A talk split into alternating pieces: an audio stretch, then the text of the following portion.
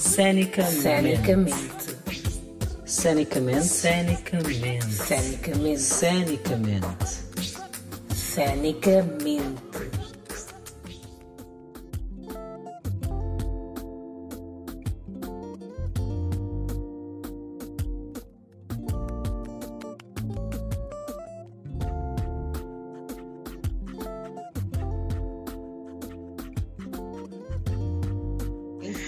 Jovens, olá mais uma vez, bem-vindos. Olá, Sim, vocês estão bem? estamos, eu estou bem, obrigado. Estou bem. Estás bem, ok. Willa Samara, André Batista, Elisandra Bernardo. Ahm, então, chamei-vos aqui para falarmos eh, especificamente sobre a questão né, de estrutura, transportes, lotação.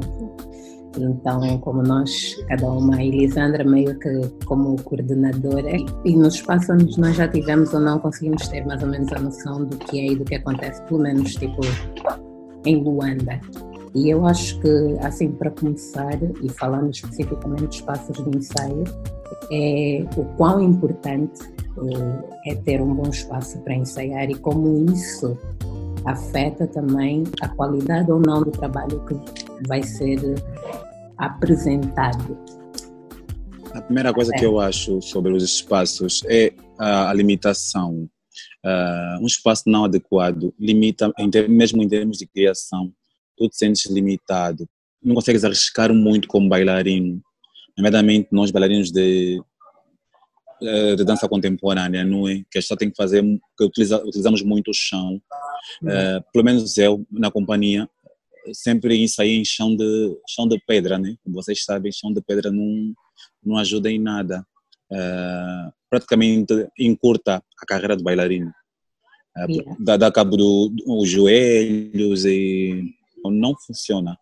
Eh, quando estamos a criar uma coreografia, quando vem alguém de fora para coreografar, as pessoas quando vêm eh, ficam assustadas. Quando vem o, o chão, vocês trabalham nesse chão? Sim, vocês, eles, eles como nós também achamos que ah, o espaço é a prioridade, né? Para um trabalho funcionar. Yeah, Acho que é meio por aí. Eu acho que ainda bem que tu começaste por falar sobre isso e sobre a, a questão dos espaços mesmo para a companhia, porque, em princípio, eh, tu és né, parte da Companhia de Dança Contemporânea de Angola e, e supostamente vocês têm um nome que é muito forte. Vocês deveriam ter, É. pelo menos, um espaço digno Sim. então, eh, o que é que vocês hoje mais sentem falta, por exemplo, nos, nos espaços ou no espaço onde vocês estão a ensaiar agora, André? Olha, hoje em dia nós estamos num espaço ah, bem melhor do que há 11 anos atrás. Vá. O grande benefício é que já é um lugar eh, espaçoso, já conseguimos ter o linóleo no chão, já conseguimos ter eh, maior espaço para para criação, mas a grande questão é mesmo o chão. E depois, eh, passado algum tempo, tu começas já a sentir. E É isso que tu dizes, nós como companhia oficial, né, que a companhia já existe há, há, quase 30 anos, deveríamos ter um lugar digno para ensaiar, um lugar com chão, com ventilação, um lugar mesmo para montar e para formar também possíveis eh, bailarinos, né, para dar continuidade à, à companhia. Mas não estamos ainda conformados com aquele espaço, até porque não é nosso, é um espaço arrendado. Não, tô, não estamos conformados porque não tem as condições necessárias. Por exemplo, eu faço aulas eh, sem espelho. Parece que não, o espelho também contribui muito para o teu desenvolvimento. Porque tu, ao, ao dançares, a olhar para o espelho, a fazer as aulas, consegues, consegues eh, te autocorrigir automaticamente. A companhia, graças a Deus, tem algum, alguns amigos e fornecem ah, algumas ajudas, ah, por exemplo, ah, barras, ou quando temos que fazer espetáculos em lugares assim não convencionais. Às vezes, e a, a coisa de, de sete anos, que não temos uma sala que é para nos apresentarmos, não é? Temos a sala agora da Maria, da da Maria João, ah, mas aquilo começou meio agora e, e aquilo também custa muito dinheiro, porque aquilo é uma coisa privada, é assim, uma coisa rentável. Yeah. Por aí. Elisandra. Sim, a questão das salas desde o princípio foi algo que nós que eu fui ensinada como uma prioridade para o, o bom aprendizado. Nós, quando começamos a escola, nós dançávamos no corredor de, de uma escola pública, de uma escola. Era o corredor, aquilo era azulejo, e nós dançávamos ali felicíssimas. A nossa vida foi na escola 8, que agora é 308, ali no Cruzeiro. Sim, sim, sim, sim, sim, sim. sim. Quando nos mudamos para uma discoteca, a discoteca Tartaruga, tínhamos o problema da ventilação, porque era uma discoteca, vocês conhecem discoteca, é tudo fechado, mas tínhamos a barra e tínhamos o espelho. Uh, fomos agraciados com a situação do Ferrovia, porque naquela altura o presidente do Ferrovia era o pai de uma aluna, é sempre assim. E quando nós chegamos na sala do Ferrovia, nós vimos aquilo como um presente de Deus. Aquilo parecia uma sala não tinha nada na sala. Não tinha espelho, não tinha barra, não tinha chão. Aquela, aquelas janelas altas, com um padrão bem branco e tudo verde. É, e nós investimos muito naquela sala. Naquela sala nós pusemos o primeiro linóleo, barras, espelho. Veio uma equipa, fez a sala toda. Nossa sala tinha imagens de bailarinos. É, era uma sala que nos dava muito orgulho e nunca aceitamos, depois disso, nunca aceitamos menos que isso. Quando viemos aqui para São Paulo, queríamos trazer as mesmas condições. O problema aqui é sempre esse: saímos do Ferrovia, o Ferrovia era um clube desportivo, é normal que as salas lá sejam vastas e amplas e bem ventiladas. Nós saímos do, do Ferrovia e viemos para uma casa. No São Paulo e no Benfica, né? São duas vivendas que nós adaptamos para ter as salinhas ali ao dispor, mas é amplitude como um estúdio de dança tem que ter que nós não temos. Yeah. E apesar do, do, do, do Alfa ser, por exemplo, um dos espaços que melhor está equipado, ainda há algumas coisas que se precisam tipo pensar porque, porque porque o bailarino trabalha com o corpo, né? E uma coisa que nós não podemos deixar uh, escapar é o fato de o nosso corpo realmente envelhecer e cada vez mais nós precisamos de ter um cuidado com esse corpo. Pois. Então, por exemplo, nós estamos aqui a falar de linóleos, tipo eu e a Willa também, tipo lá na Sheila, por exemplo, que já montamos linóleo, já tivemos de pôr, já tivemos de tirar, o linóleo rasgava, passava tempo, não sei o quê, um monte de cenas, mas por mais que tu fizesses a adaptação e tu pusesses o linóleo no chão e não sei o quê, tu fazias bué de saltos em cima de um chão é, duro. Sem contar com a, com a ventilação, né? porque aquilo era um terraço eu lembro que assim no cacimbo era um bocadinho sempre complicado, porque era a altura que todo mundo tinha mais gripes. Yeah. E nós estávamos ali a ensaiar com o corpo quente, com aquela ventilação, e foi um bocadinho do que aconteceu agora num lugar comum. Nós não, não temos um espaço para ensaiar, obviamente, e estávamos a ensaiar na Casa Rede, que não é uma escola nem um instituto de dança. E eu lembro que depois eu fui para Portugal para o festival ensaiar e eu fui com uma gripe, fui com uma gripe que eu ensaiava tipo com a limpar o nariz. Isso também faz o que? Desgasta o artista e o bailarino, até mesmo para o próprio dia do espetáculo. O bailarino não vai completo, não está. Tirando já todas as, as questões né, que vamos aqui falar, a, a, a vivência aqui desgasta muito o, o artista, o bailarino, logo ele nunca consegue estar a 100% no, em palco. Yeah. Isso afeta boa a nossa qualidade enquanto bailarinos que vão depois se apresentar. Estou aqui a falar isso, mas pronto, eu acho que hum, de qualquer forma nós somos tipo bué fortes.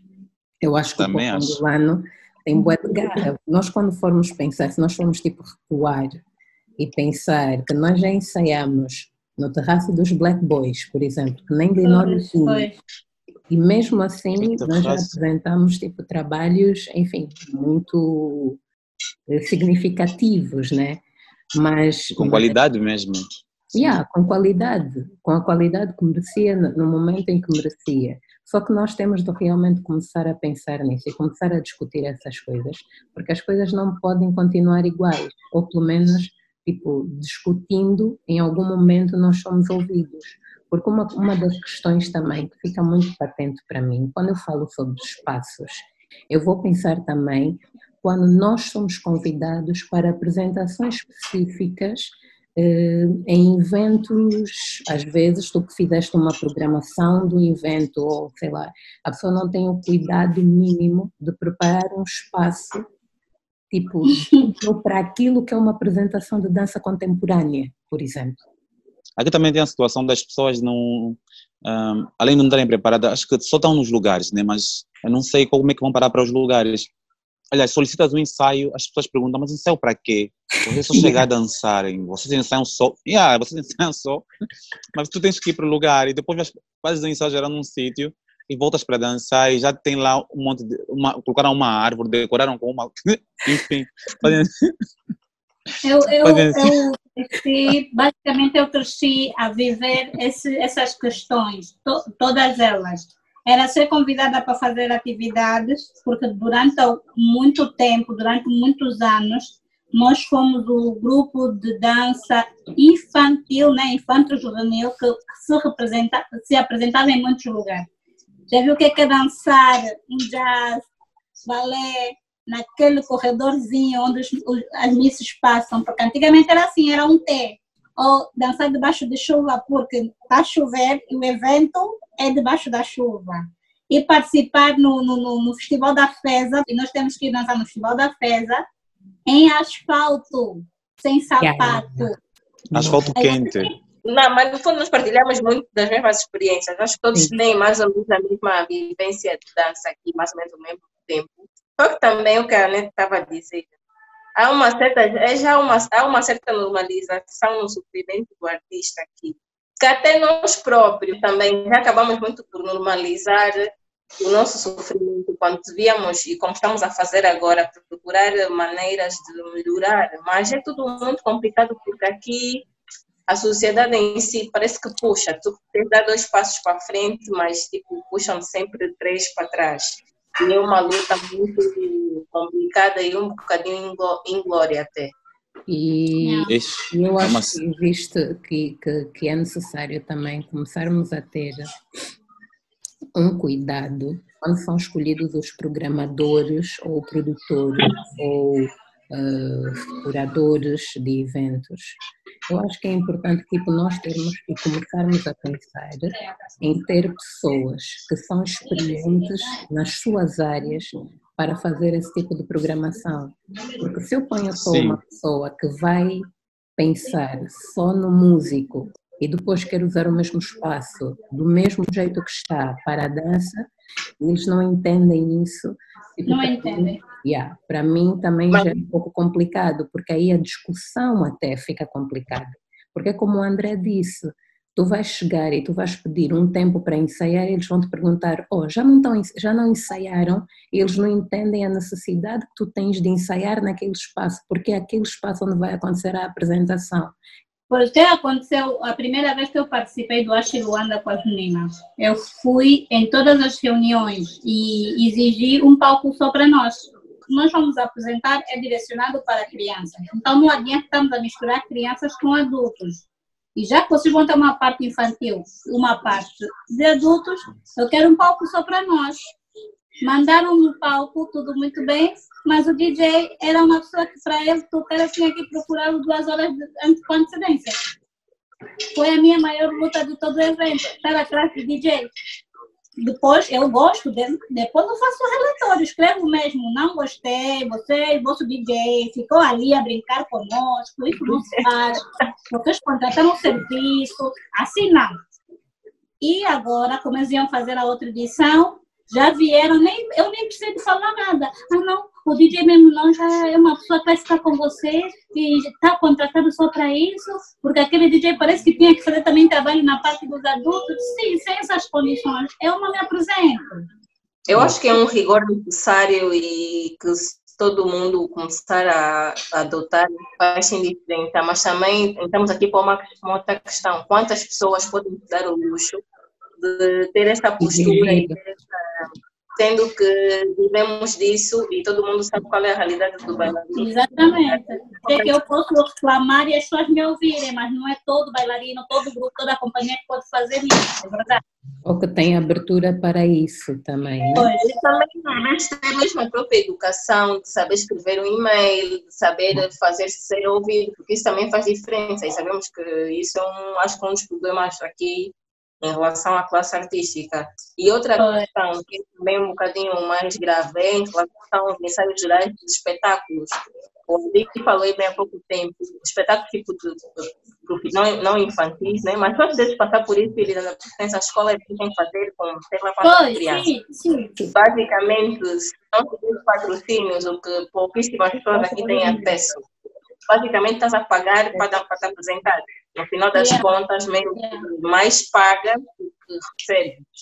Yeah. Já juntando a locomoção, coisas que tem que ter em conta, né? Para fazer o cálculo do espetáculo. Yeah. A maior parte das vezes, mais do que ganhar, nós gastamos. Tipo, só a própria investigação e processo criativo das coisas e, e também em relação a essa questão mesmo de transportes, porque pronto, tu para teres uma peça, vá, de 15 minutos, 30 minutos, tu tens de ter um determinado tempo de ensaio que é, que é muito maior no- do que o momento que tu vais apresentar, muito maior.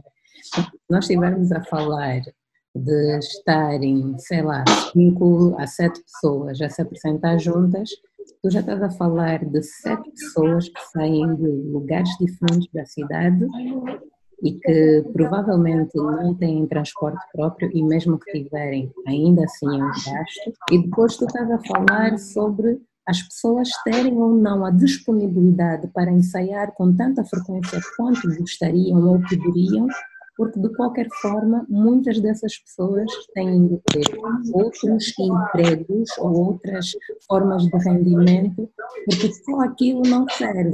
Só falando especificamente do transporte, quantas vezes é que nós já tivemos de tirar do nosso próprio bolso para ajudar os outros que não têm como ir ao ensaio? E vamos Yeah. continuar a fazer isso por algum tempo, vamos. Algum? Mas aos poucos vamos vendo que os grupos vão se desfazendo, as companhias vão se acabando, os espetáculos vão diminuindo. Vocês nunca deram conta? Eu, sinto, eu senti muito isso ao longo da minha pequena carreira, eu senti muito isso. Havia alturas em que a dança estava ali tipo no auge e depois tinha baixa. É porque existe realmente essas dificuldades que vão abalando a comunidade e vão fazendo com que menos pessoas se interessem, é, mu é, muita, é, é- é muita exigência pessoal sobre uma comunidade que nem nós não estamos muito fixos em nada. Então, a falta de continuidade aqui é um grande problema. Até mesmo para exemplo, para quem quer entrar, vai ver, tu já estás aí há sei lá quantos anos e continuas com esses problemas que o professor Sacanela e a professora Ana Maria tiveram, é um pouco triste, Exatamente. Yeah. Agora falando especificamente dos, dos espetáculos de dança, vocês conseguem me dizer exatamente qual foi o lugar onde vocês já se apresentaram, onde o Alfa já se apresentou e levou as crianças e que, que vocês tiveram menos questões, que o, que, o, que o processo foi minimamente fácil, começando desde a avaliação tipo da estrutura e, e, do, e do contrato, da comunicação com esse espaço e isso tudo. Qual foi o lugar que vocês consideraram que tipo, não, esse aqui está mesmo num bom caminho? uhum. Nunca vi isso. Já, já, já vi. Não, ela, não, porque ela disse, já vivi. Eu, disse nunca vivi isso, porque quando eu comecei na, companhia, começamos mesmo no Teatro Estado de Caxinde, não é? Já não dancei numa avenida com a companhia. E era, era tudo muito complicado, porque a, a pessoa naquela tinha que mudar, mudar o, o chão, tinha que com, uh, comprar ombros, tinha que deixar o, o espetáculo decente, que é para nós nos apresentarmos. Com a Sheila naquela trienal, quando a sala estava comprada, foi em que ano? Ah, Eu foi, acho de, que foi em aquilo foi depois, Willa. 2010. Eu acho que foi em Ah, foi- 2010. foi- Foi dos melhores palcos Foi que depois- já dancei aqui. Foi Foi bem- quando eles fizeram a reforma, lembras-te? Ali também houve uma reforma. Não, Mas não. depois dessa reforma, eu já não dancei mais no teatro. Quando, depois desta reforma que, Uhum. quando vocês fizeram, eu assisti um, espetáculo vosso lá, assisti Sim. esse vosso espetáculo que vocês dançaram. Eu assisti. Foi antes disso, Willa. O- o- Ah. Antigamente o Chato Caxinde tinha um palco inclinado Ok. e aí tinha um palco cheio de pregos e tudo mais e não tinha, Sim, não tinha ombros, não tinha nada. Então sim. a Ana Clara mudou, mudou todo, todo, toda a estrutura, deixou aquilo apresentável. Nós tivemos um teatro em Luanda, o único teatro em Luanda que tinha capacidade para apresentar dança, Hum. com bastidores, com espaço, com... Era o Avenida. Teatro Avenida, Teatro Avenida, sim, já dancei em Teatro Avenida, mas não com a CDC. Não, mas o Teatro Ok. Avenida neste momento não, não existe mais. já Quer não dizer, existe. Ele já, já, já, eu acho que já já já está fora mais ou menos da carta. Sim, já, E fora vamos, de vamos tentar Uhum. pensar nos que estão ativos hoje. agora, sim, sei os dançar. Os existentes é tudo tipo sobrevivemos, graças a Deus.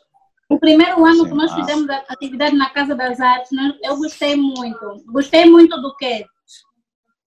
Eu acho que eles têm três de um lado, quatro de um lado, quatro do outro, né? Não, eles têm, Não. eles têm a possibilidade de dividir e ter ombros diferentes. Então são tipo quatro. Ombros, sim, os ombros. Os recitais infantes juvenis, isso é uma maravilha.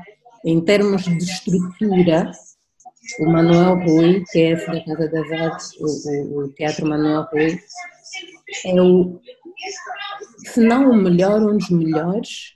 Nós estamos a falar sobre possibilidade técnica, no, no caso de termos tipo, diferentes tipos de luzes ali a funcionar, e se tu tens um mapa de luz, então tipo, muito bem organizado, melhor. Estamos a falar sobre as entradas, sobre ter, sei lá, um- uma, uma área de carga, por exemplo, se tu tens um cenário maior e essas Mas o palco lá também é muito, o palco é muito pequenino. Nem a entrada, ali aquela entrada lateral, é complicado você dançar. O, quando, quando abre a porta, além de tu ouvir o barulho, a clareza da Está rua vai, vai do palco, sim, para o é palco. verdade.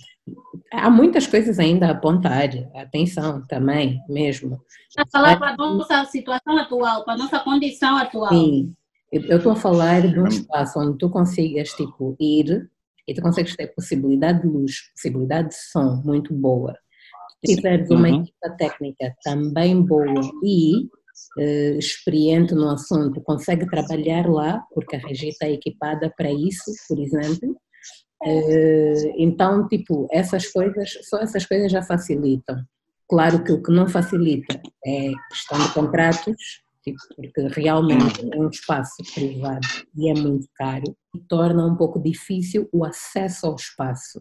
O que eu Uhum. vejo é isso, tipo, o Teatro Manuel Rui, do jeito que é, podia hoje estar a acolher eh, uma programação completamente diversificada, o que não acontece, e acontece muito mais por causa dos, das colaborações que eles têm. Então, quando temos artistas internacionais, tipo, o pessoal vai lá e se apresenta, se tu tens tipo. E mesmo às vezes esses eventos não, vêm, não chegam ao público. Fica tudo muito Tem a questão da comunicação, exatamente. O que eu vejo, por exemplo, nós também deixamos muito a desejar. Porque imagina, eu tenho uma casa de eventos em que toda vez que alguém vem à minha casa de eventos, vem com seu programa, com a sua ideia, com seu espetáculo, certo? Certo. Depois, ele quer martelar em cima da minha madeira, ele quer meter areia em cima do meu palco, ele quer usar o meu fundo para pendurar com cola quente, qualquer coisa que lhe apetece, só para ver o estado que está agora o Cine Atlântico, com essas brincadeiras de vem, monta o teu cenário e sai. Como dona do espaço, eu também ficaria com medo dessas questões, porque mais que você meta calções em cima da pessoa, vais pagar uma calção, se danificar de algo, não sei o quê, blá, blá, blá, blá, blá, é a tua casa que fica estragada.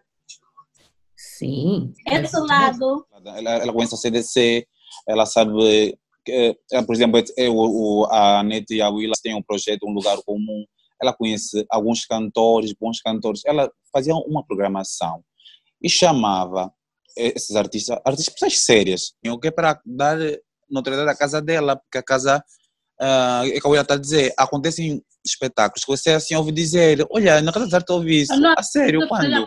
Nós, não, nós É que- hoje, sinceramente, vocês podem, podem me corrigir se eu estiver errada, mas hoje não há nenhum teatro que funcione em Angola ou que funcione em Luanda especificamente que tenha uma programação preparada por eles. Não há. Isso também não é a prioridade deles, nunca vai ser. Nunca vai ser, porque assim, eu sou, do- eu sou dona da casa. Mas é- devia ser um interesse, porque quando está a falar sobre eh, diversificação cultural, sobre possibilidades, sobre desenvolvimento cultural em Angola, esses espaços têm um grande papel nesse, nesse sentido. Então, então tipo, pode não, Claro. pode não ser hoje uma prioridade deles, porque eles não querem que, que, que chegue alguém com a areia no palco deles, com não sei o quê, mas para isso é que existem regras que cada um desses espaços pode aplicar, que supostamente estão voltados para a apresentação de conteúdos culturais e esses espaços deviam sim pensar em ter programadores culturais para tratar disto. Vamos entrar aqui numa questão muito delicada que nunca é falada, mas é vivida. É que isto é um negócio. E o grande problema da dança e que se mascara muito e que acaba por ser o artista ou acaba por ser o principal usado, por mais que até a ideia principal era ter um lugar para criar esses espaços. No final do dia vai ser um negócio. Parece que é um pouco absurdo tu falar sobre isso, mas também acho que é um pouco o que faz com que as coisas me evoluam, porque é sempre tudo muito, ai, mas tu amas fazer isso, ai, mas é a tua paixão, por isso tens que aceitar 50 mil kwanzas para estar a ensaiar um mês, não sei o. Fica sempre muito nessa linguagem. Aqui, em Luanda, é um, um mercado muito selvagem, muito selvagem, as coisas são caríssimas, a vida aqui é caríssima. Então, uma pessoa que tem uma sala e tem que pagar, sei lá, mil coisas, às vezes ter essa sensibilidade Eu, a, a realidade aqui é muito selvagem. eu acho que as coisas realmente são muito complicadas. Eu entendo realmente o que estás a dizer e mesmo so- sobre a questão do negócio. Nós, estamos, nós ficamos a reclamar muitas vezes sobre programação e falta de eventos, e falta de espetáculos e falta de não sei o quê. Estava a falar sobre usar isso mesmo como um negócio, porque, por exemplo, hoje o que não faltam são pessoas à procura de programações diversificadas para verem coisas a acontecer. Há pessoas para assistir. O problema é que muitas vezes nós só concentramos as coisas em uma específica data, porque quanto mais apresentações nós temos, mais público interessado nós vamos ter e mais acostumado com aquilo e mais pessoas nós vamos começar a ter a, a- a pagar por aquilo que nós estamos a, por nós estamos a fazer. Não achas que é uma exigência que nós temos que fazer eh, do Estado? Porque é um escândalo, nós não temos um, teatro público e não uma coisa que até podemos sugerir né, a pessoas, a entidades privadas e que se crie essa sensibilidade, mas é uma coisa que o Ministério da Cultura, principalmente, tinha que ter noção ou pensar sobre, porque se nós tendo, tendo um teatro, é muito mais barato, é muito, muito mais mais fácil. incentivador Sim, é muito mais fácil termos uma programação, temos muito complicado. Acho que é uma coisa que nós temos que pensar. Nós tivemos só uma sala, com certeza que eu, tu, o André, o Alfa Ômega, vai ter muito mais motivação. Em vez de fazer um espetáculo por ano, vai fazer três, porque sabe que aquele espetáculo não vai lhe custar 10 milhões de kwanzas. Concordo com o que a Willa estava a dizer. Isso tudo que eu estou a falar aqui não é nenhuma exigência nem nada, porque eu não tenho tipo como exigir isso de espaços particulares. A Willa traz para mim a questão de termos um teatro realmente público. E é para isso que essas conversas devem acontecer, para serem divulgadas e para as pessoas começarem a ouvir e perceberem que existe a necessidade e a obrigação dessas coisas começarem a acontecer de algum lado. Mas sempre claramente, eh, e eu acredito nisso hoje muito mais, porque eu já vi e nós todos já vivemos questões, vamos continuar a obrigar pelos nossos direitos, mas sem necessariamente nos pararmos e sem necessariamente nós também continuarmos a agir para que as coisas aconteçam de alguma forma. A última vez que eu fui ao Cine Atlântico, o gerente do Cine Atlântico olhou para nós, já foi há uns bons anos, e disse: eh, são 3 milhões de kwanzas, e isso só é o dia. Ah, sem mensagem geral. Desculpa, o que é que eles tinham para oferecer? 3 milhões? Era só mesmo chá. Sem nada. Tinha equipa técnica, tinha tudo, tinha luz, tinha som, tinha. Não, Tinha, não. tinha, tinha camarim, tinha água. Não, tinha a- Tinha a- a- sala, a corrente, ensaio, tinha tudo tinha isso. alguma Nem cadeira, nem cadeira, nem as cadeiras, as 3 mil cadeiras que eles chegavam dando, temos 3 mil lugares, os 3 mil lugares estavam lá todos, nem isso. Os lugares até tem, né? 3 mil, porque ele é muito grande. Agora, as cadeiras nunca se sabe. Eu acho que esse é o momento para nós, tipo, só fazermos então esse exercício realmente, projetarmos juntos um teatro de verdade. Vamos começar pela Elisandra, vamos em ordem. No teatro perfeito, o que é que não pode faltar? Não pode faltar iluminação, um bom equipamento de som, palco com as medidas exatas, os ombros devidamente intercalados, bastidores com espaço, a parte dos espectadores devidamente organizada, dividida, para quem chegar antes, para quem chegar depois, não ter que atrapalhar toda a fila para sentar. O, a entrada do público não pode ser aquela entrada que to- todo mundo vê ali quando abre uma porta, todo espetáculo é arruinado porque abriste uma porta.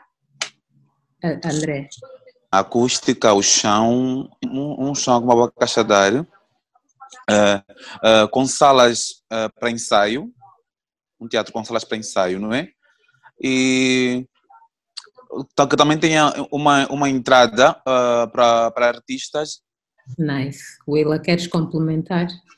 Penso que também era interessante ter um espaço que também tem a escola de formação. Que tem a escola que forma os miúdos desde cedo e está preparado e tem a companhia do próprio teatro e serve também de incentivo para quem está a entrar para a dança. Eu acho que eu só complementaria, seria muito fixe ter tipo um foyer ou uma entrada em que de alguma forma também tivesse um pequeno restaurante ou um café ou algo assim, onde depois, do- depois da- das apresentações os artistas pudessem ter algum tipo de contacto com o público, em temporada ou algo assim, em algum momento tu queres fazer um encontro e naquele momento já está marcado que depois da peça os artistas vão falar com o público sobre aquela peça. No Teatro Perfeito, para mim também, eh, fora o espaço, a sala de ensaio com as dimensões exatas ao palco onde se vai apresentar, mas também um espaço onde eles possam relaxar. Tipo, tem-se o camarim, que é onde tu vais te preparar, onde tu vais não sei o que, mas tem uma sala que normalmente no teatro é é chamada de, de Dream Room, onde tu podes estar, tipo, para, antes da apresentação, tu poderes deitar as costas, tu ouvires uma música, tipo, sei lá, calma, sei lá, fazer o teu, o teu ritual do pré-apresentação. E esse podia ser o projeto do teatro público que Angola futuramente vai ter, se a Jane Costa estiver a ouvir essa entrevista. Hum.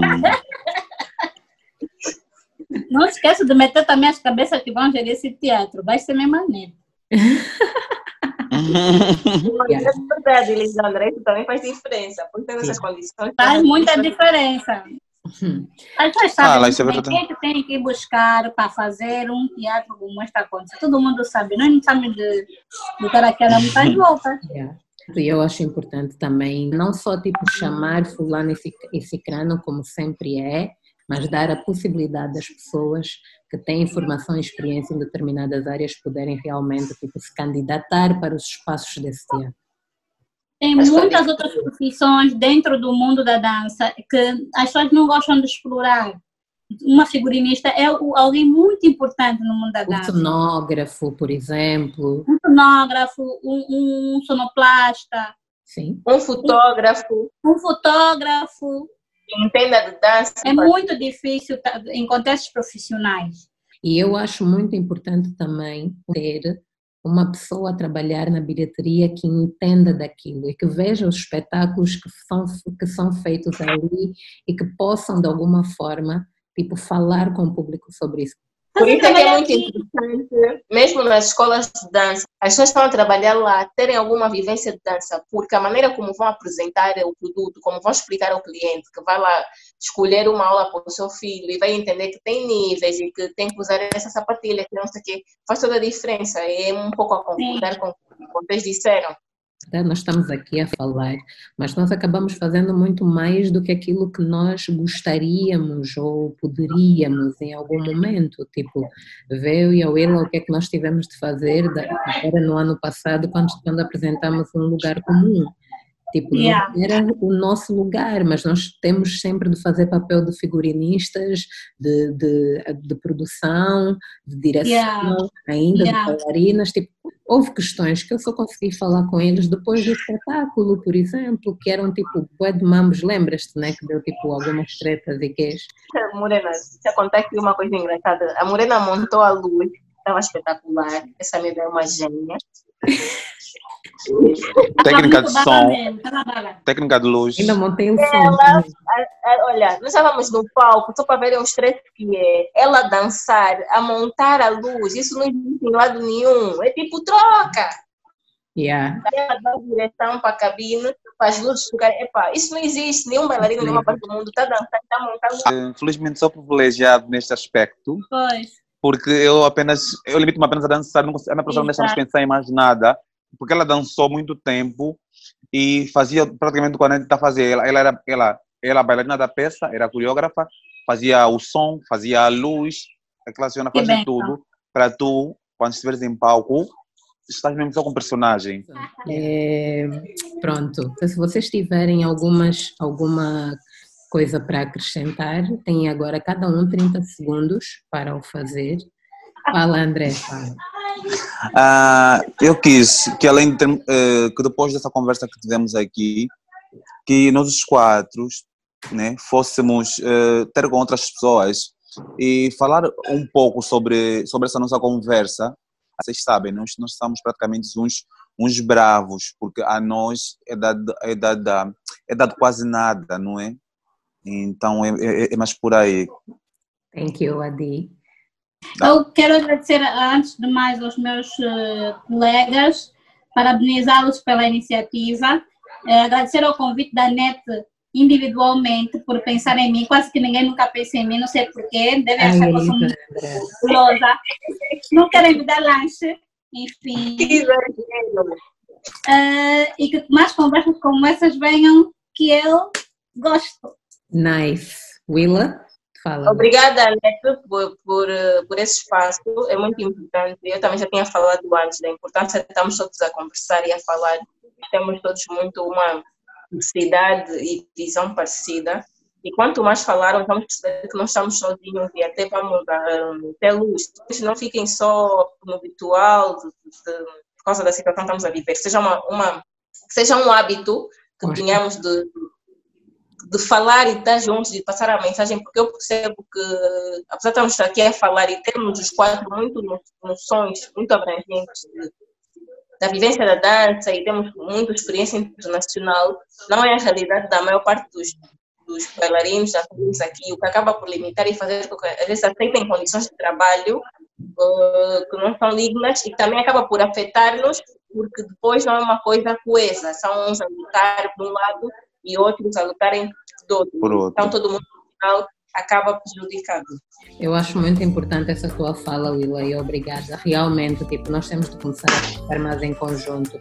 Bem, meninos, vocês estão a reclamar que não vos chamam para nada. Vocês são malucos, mas pronto. Obrigada por estarem no Cénica